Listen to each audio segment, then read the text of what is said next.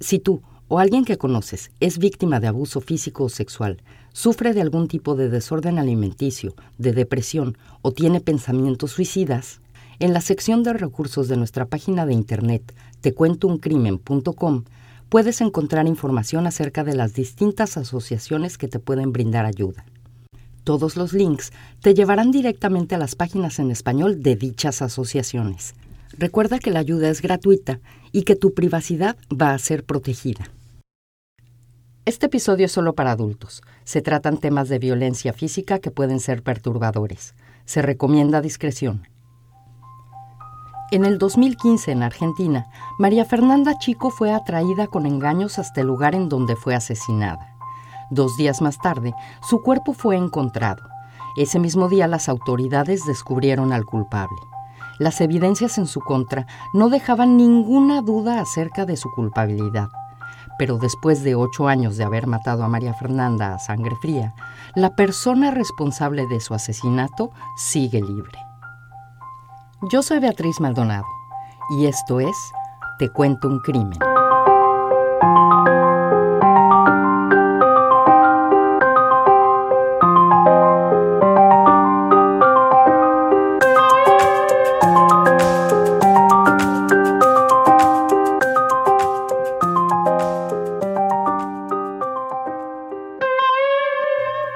María Fernanda Chico, una estudiante de cine y televisión de una universidad en la ciudad de Córdoba, en Argentina, aprovechando que había un fin de semana largo por motivo de los carnavales, había viajado a la ciudad de Ceres, en la provincia de Santa Fe, de donde era originaria, para visitar a su familia.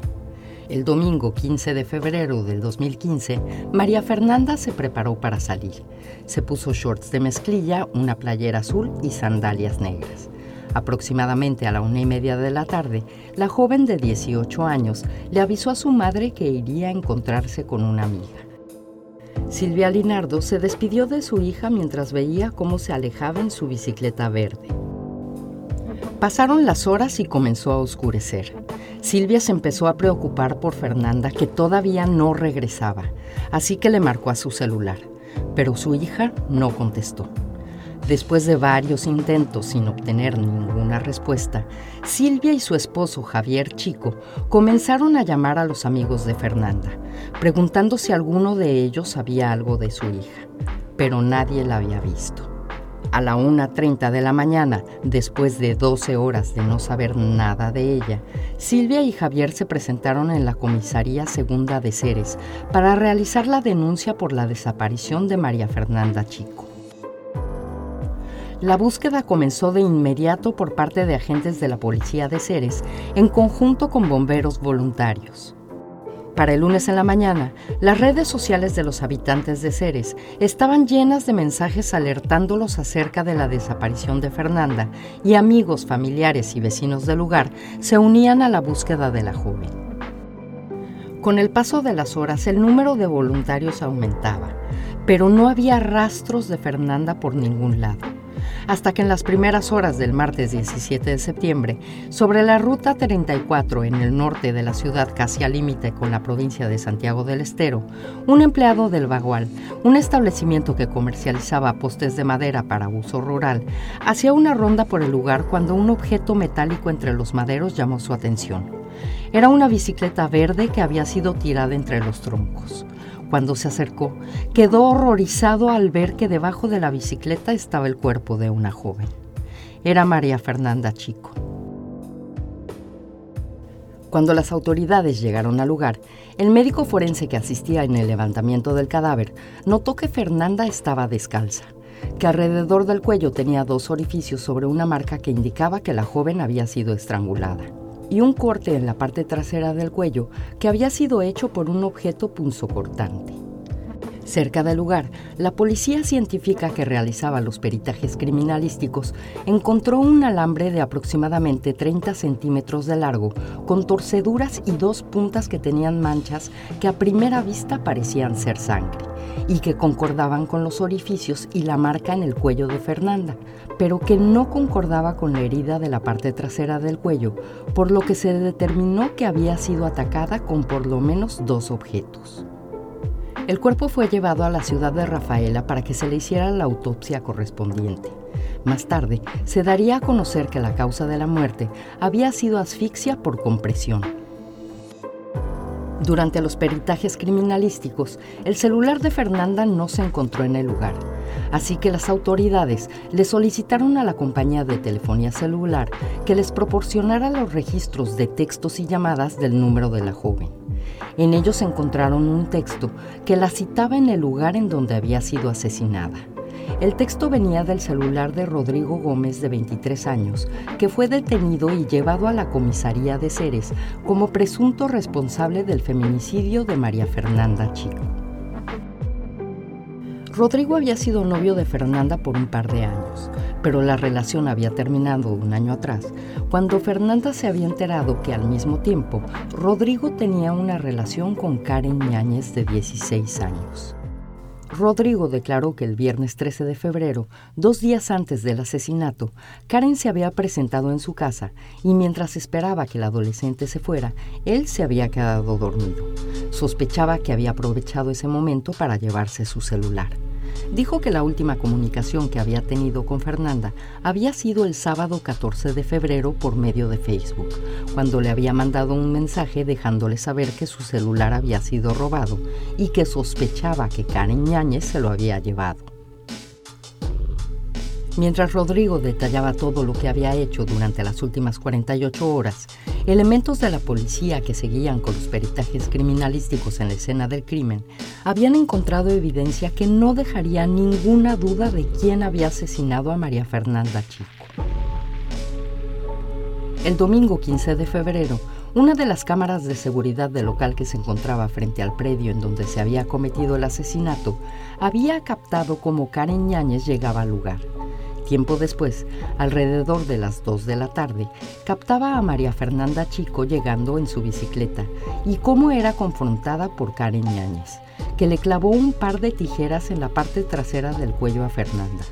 El resto del asesinato no fue captado por la cámara, pero menos de una hora más tarde se podía ver cómo Karen arrastraba el cuerpo sin vida de Fernanda hacia el lugar en donde dos días después sería encontrado.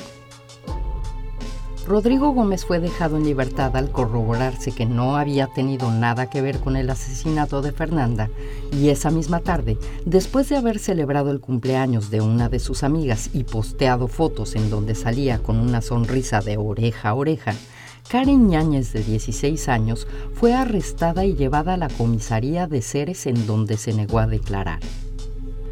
A partir de ese momento, se daría a conocer cómo la obsesión de Karen Ñáñez por Fernanda Chico había llegado hasta el punto de planear y llevar a cabo el asesinato de la joven. Todo había comenzado cuando, después de haber sido novios durante los dos últimos años de secundaria de Fernanda, ella y Rodrigo Gómez habían terminado su relación. Rodrigo se había estado viendo con Karen Ñáñez. Después de la ruptura con Fernanda, Karen y Rodrigo habían comenzado a ser novios, pero la adolescente sentía celos desmedidos por Fernanda, que a pesar de haber terminado su relación formal con Rodrigo un año atrás y haberse mudado a la ciudad de Córdoba para seguir sus estudios, había seguido en comunicación con el joven y se veían frecuentemente. Tanto Karen como Fernanda sabían de la relación que la otra tenía con Rodrigo, que parecía no tener el valor de decidirse por una de las dos jóvenes. Karen comenzó a obsesionarse con Fernanda a tal grado que imitaba todo lo que la joven hacía. Cuando Fernanda posteó en su cuenta de Instagram fotos con frenos en sus dientes, Karen aparecía a los pocos días posteando en su cuenta una foto en la que también usaba frenos. Fernanda se dejó el pelo largo y comenzó a laciárselo. Karen, que tenía el pelo corto, se puso extensiones y se lo alació al igual que Fernanda. Las fotos que Karen subía en sus redes sociales eran reproducciones casi exactas de las que Fernanda subía. La adolescente copiaba las mismas poses, la misma ropa y hasta los mismos accesorios que Fernanda usaba. Parecía que Karen se quería convertir en Fernanda, pero al mismo tiempo la odiaba. Rodrigo aseguró en sus redes sociales que cuando Fernanda había sido asesinada por Karen, él ya había terminado su relación con la adolescente y que Fernanda y él eran novios. Se refirió a Karen como una exnovia que no quería salir de su vida. Silvia y Javier Chico se enterarían por medio de los amigos de su hija acerca de la obsesión de Karen por Fernanda y de la relación que seguía manteniendo con Rodrigo Gómez mientras la buscaban. Fernanda había mantenido todo en secreto, su relación con Rodrigo, la obsesión de Karen por ella y dos incidentes que habían pasado antes de su asesinato. El primer incidente había ocurrido aproximadamente dos semanas antes, cuando Fernanda salía de jugar boliche con sus amigos y Karen se había aparecido insultándola. El incidente había terminado en golpes. El segundo incidente había pasado pocos días antes del asesinato, cuando Karen, que iba en una motocicleta, había tratado de atropellar a Fernanda que iba caminando por la calle. Fernanda había logrado esquivar la motocicleta lanzándose a un costado de la calle y aterrizando en un charco de lodo. Después de que se habían enterado de lo ocurrido, los padres de Fernanda habían dejado cualquier resentimiento que sentían por Karen atrás y se habían presentado en la casa del adolescente para preguntarle si había visto a Fernanda. Karen, tranquila, mirándolos a los ojos, les dijo que no había visto ni sabía nada acerca de la desaparición de su hija. Unas horas después de haber sido arrestada, alrededor de 400 personas se congregaban en la comisaría de Ceres para tratar de linchar a Karen Ñáñez. Le gritaban asesina al mismo tiempo que rompían los vidrios del lugar tratando de ingresar a este. Karen tuvo que ser trasladada a la comisaría de la ciudad de Rafaela por seguridad. Durante la investigación, la policía recuperó varios selfies que habían sido posteados por Karen en su Instagram antes y después de haber asesinado a Fernanda Chico y que había borrado. Uno de ellos llamó la atención de la policía. Había sido tomado varios días antes del asesinato en él se puede ver a Karen en el mismo lugar en donde más tarde sería encontrado el cuerpo de Fernanda, con la leyenda que dice, acá vas a terminar, que no solo demostraba el odio que Karen sentía por Fernanda, sino que también demostraba premeditación. Los documentos que describen exactamente qué fue lo que pasó no pueden ser dados a conocer porque al momento del asesinato Karen Ñáñez era menor de edad pero de acuerdo con la información que se ha dado en los medios de comunicación y declaraciones de abogados, familiares y amigos de Fernanda, Karen Ñáñez le mandó un mensaje de texto a María Fernanda Chico desde el celular de Rodrigo Gómez, que había robado dos días antes para hacerse pasar por el joven, y la citó en el predio ubicado de la Ruta 34, al norte de la ciudad de Ceres, en donde vendían postes para uso rural.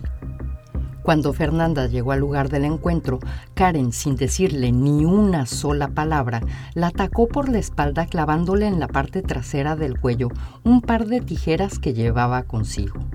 Fernanda, que además de estar herida medía unos 50 y era muy delgada, fue sometida rápidamente por Karen, que tomó un alambre con dos puntas y ahorcó a Fernanda causándole una fractura en la tráquea que provocó que muriera asfixiada. Después de matar a Fernanda, Karen arrastró su cuerpo hacia donde se encontraba un grupo de postes y lo colocó entre ellos. Le quitó las sandalias negras que llevaba puestas, así como su celular, no sin antes tomar de nuevo las tijeras y cortarle un mechón de pelo que se llevó como trofeo. Después colocó la bicicleta sobre el cuerpo de Karen y salió del lugar para horas más tarde ir a celebrar el cumpleaños de una amiga en donde disfrutó de la tarde como si nada hubiera pasado. Después del hallazgo del cuerpo de Fernanda y con todas las pruebas recabadas en su contra, el juez Javier Botero decidió acusar a Karen Yáñez del homicidio calificado por alevosía de María Fernanda Chico. Karen quedó detenida en la alcaldía de la ciudad de Rafaela mientras se llevaban a cabo los procedimientos judiciales. Pero diez meses después, la jueza de menores de Rafaela, Alejandra Feraudo de Platini, resolvió la salida transitoria de Karen Ñáñez para que pasara las fiestas con su familia en Rosario. Estipuló que Karen debería de volver a ser recluida el 2 de enero del 2016, pero eso nunca pasó. Una vez en la ciudad de Rosario, la medida transitoria quedó fija, lo que quería decir que mientras se llevaba a cabo el proceso, Karen solo tenía la obligación de asistir a consultas psicológicas semanales. Podía celebrar Navidad con su familia y seguir con su vida como si nada hubiera pasado mientras que la familia Chico no solo estaba devastada por haber perdido a Fernanda, ahora también tenía que enfrentarse a la realidad de que Karen Ñáñez estaba libre y que hasta ese momento no había tenido ni una sola consecuencia por haber asesinado a sangre fría a Fernanda. Pero si el sistema de justicia argentino estaba siendo excesivamente tolerante con Karen, la justicia social era implacable. En el 2016, Karen se inscribió al Instituto Politécnico de Rosario y comenzó a estudiar óptica. También se inscribió al Club Atlético Sagrado Corazón de la ciudad de Rosario y comenzó a jugar fútbol de salón. Pero no pasó mucho tiempo para que alguien la reconociera como la asesina de Fernanda Chico y posteara en redes sociales la foto del equipo de fútbol en donde Karen aparecía sonriente entre los demás miembros del equipo. Miles de denuncias aparecieron en la cuenta de Twitter del club, que al conocer de la identidad de Karen, la expulsó de inmediato y borró todas las fotos de los equipos que tenían a Karen en ellas. También tuvo que dejar el instituto al no poder soportar las miradas de sus compañeros cuando se enteraban del asesinato que había cometido. Dos años después, en el 2018, un juez de menores condenó a Karen a siete años de prisión por el homicidio agravado por alevosía de María Fernanda Chico. Pero el fallo fue apelado por sus abogados y Karen siguió gozando de su libertad.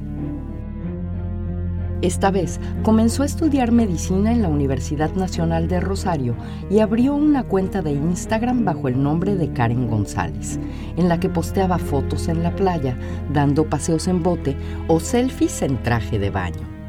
Karen cambió su apariencia.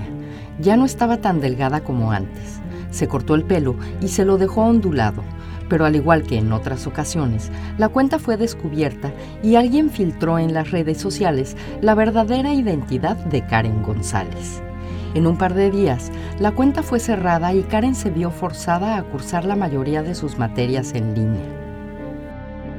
El 12 de febrero del 2021, una vez revisada la apelación de los abogados de Karen, la Cámara de Apelaciones de Santa Fe amplió la condena de Karen Ñáñez, dándole 13 años de prisión de cumplimiento efectivo, en lugar de los 7 años que había aplicado la jueza de menores de Rafaela en el 2018.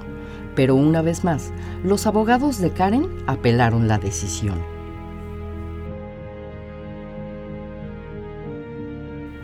En mayo del 2022, un tribunal de jueces de segunda instancia confirmó la condena de 13 años de prisión de cumplimiento efectivo. Y como era de esperarse, otra apelación por parte de los abogados de Karen tiene frenado el cumplimiento de la condena. Después de que el 15 de febrero del 2015 atrajera con engaños a María Fernanda Chico hacia el lugar en donde la atacó por la espalda para después ahorcarla con un alambre con púas y dejarla tirada entre los postes de madera porque su exnovio había preferido seguir con la relación que tenía con Fernanda, Karen Ñáñez sigue estudiando medicina y sigue libre. Nunca ha expresado remordimiento por sus actos.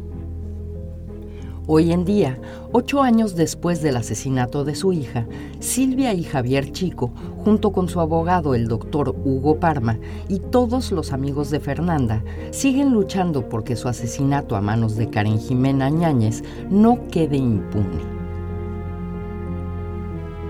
Gracias a las leyes vigentes, Karen Ñáñez está haciendo la vida que Fernanda debería de estar viviendo hoy la vida que Karen con premeditación y sin ningún remordimiento le arrebató. Sí, era menor de edad cuando asesinó a Fernanda Y sí, los menores de edad deben de estar sujetos a penas diferentes a las impuestas a los adultos, pero no por el hecho de ser menor de edad al cometer un crimen quiere decir que se tenga el derecho a la impunidad, porque señores de la Corte Suprema de Justicia, la impunidad solo genera más violencia.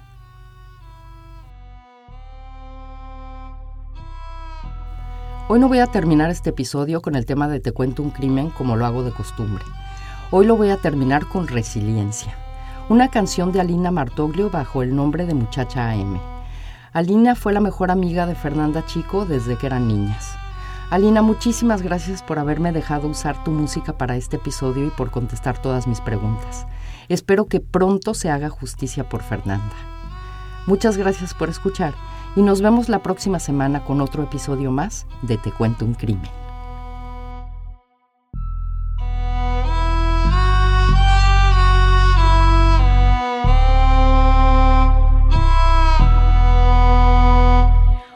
De febrero y un domingo caluroso, una siesta silenciosa, unos pedales quejumbrosos, un encuentro sorprendente entre ferias demente, mente bien calculadora que adora ver sufrir a otra persona porque nada le importa, aporta caridad, denota que lo que quiere lo logra, obra sin ver consecuencia, ansia, poder y derrota, la violencia se le nota y se le acaba la paciencia. Si hay odio en el espacio, olvídate que se sienta, qué ironía del destino. Pienso ahora, no tardaste ni una hora en acabar tu cometido, pero tu plan falló y te cayó la cana. Cuando en una cámara quedaste registrada, nada, fue la expresión de tu cara, cara, te salió la joda.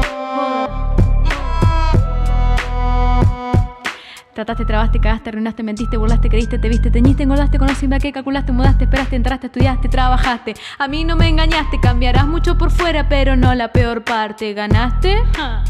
Karen, ganaste. Te salió tan mal el chiste que de nadie te reíste. Quisiste acabarla y nunca la terminaste. Quisiste matarla y solo la inmortalizaste. Señores jueces, estoy esperando y yo les digo hasta cuándo. Esta larga agonía larga y llena de mentiras. Si ya saben la historieta, se la contamos cien veces. Cientos son los que nos siguen, lo que yo siento, yo sienten. Menor de edad, fue su excusa para dejar la libertad. Como sin años se midiera la maldad. ¿Cómo esperen que me sienta si me miran con frialdad y encima pretenden que me sienta a esperar que su justicia ponga huevo y ovarios donde no hay? Basta, ya nos hartaron de tenernos a las vueltas. De no dar una respuesta a una pregunta tan simple. Culpable o inocente, están dementes en dejar a Karen suelta. Esto es como una ruleta, ayer fue Fer, mañana puede ser cualquiera. Karen, ingenua, sin alma no hay nada que puedas hacer. Tendrás la vía libre, pero no podrás querer. Lástima me da tu tan vacío ser. Creíste que ganaste, estás a punto de perder. Y nosotros deben ser conseguidores, seguidoras que alientan, que comparten, que imploran. Si seguimos adelante, es porque atrás vienen montones Igual, tranquila, aunque queda un largo trecho. Lo dicho no está hecho, yo te lo canto de pecho. Este rap te aniquila y te deja sin derecho. Trato hecho, vos seguís estando libre aunque una cámara te filme, no me importa, no es la meta. Tu carácter te condena, sos la mierda enardecida que se cree que tiene vida. Yo te explico, mi querida, un hombre no te da nada. Yo renazco de las heridas, vos estás muerta en vida. Nunca podrás matar a quien vive en tantos corazones. No podrás matar momentos, ni recuerdos, ni canciones. Sabrás que tu maldad no pudo. Pero vida cada instante, eso no lo dudo. Resiliencia le llaman a la capacidad de transformar el dolor, a cambiarlo de color y a sanar a quienes aman. Amiga, hermana, la edad del cielo es tu magia, y te abrazo a la distancia y te lloro y te río y te sonrío, porque nuestra lucha sigue viva y solo muere quien se olvida. Las fotografías relacionadas con este episodio las pueden encontrar en las notas del episodio que pueden encontrar en la página de internet tecuentouncrimen.com.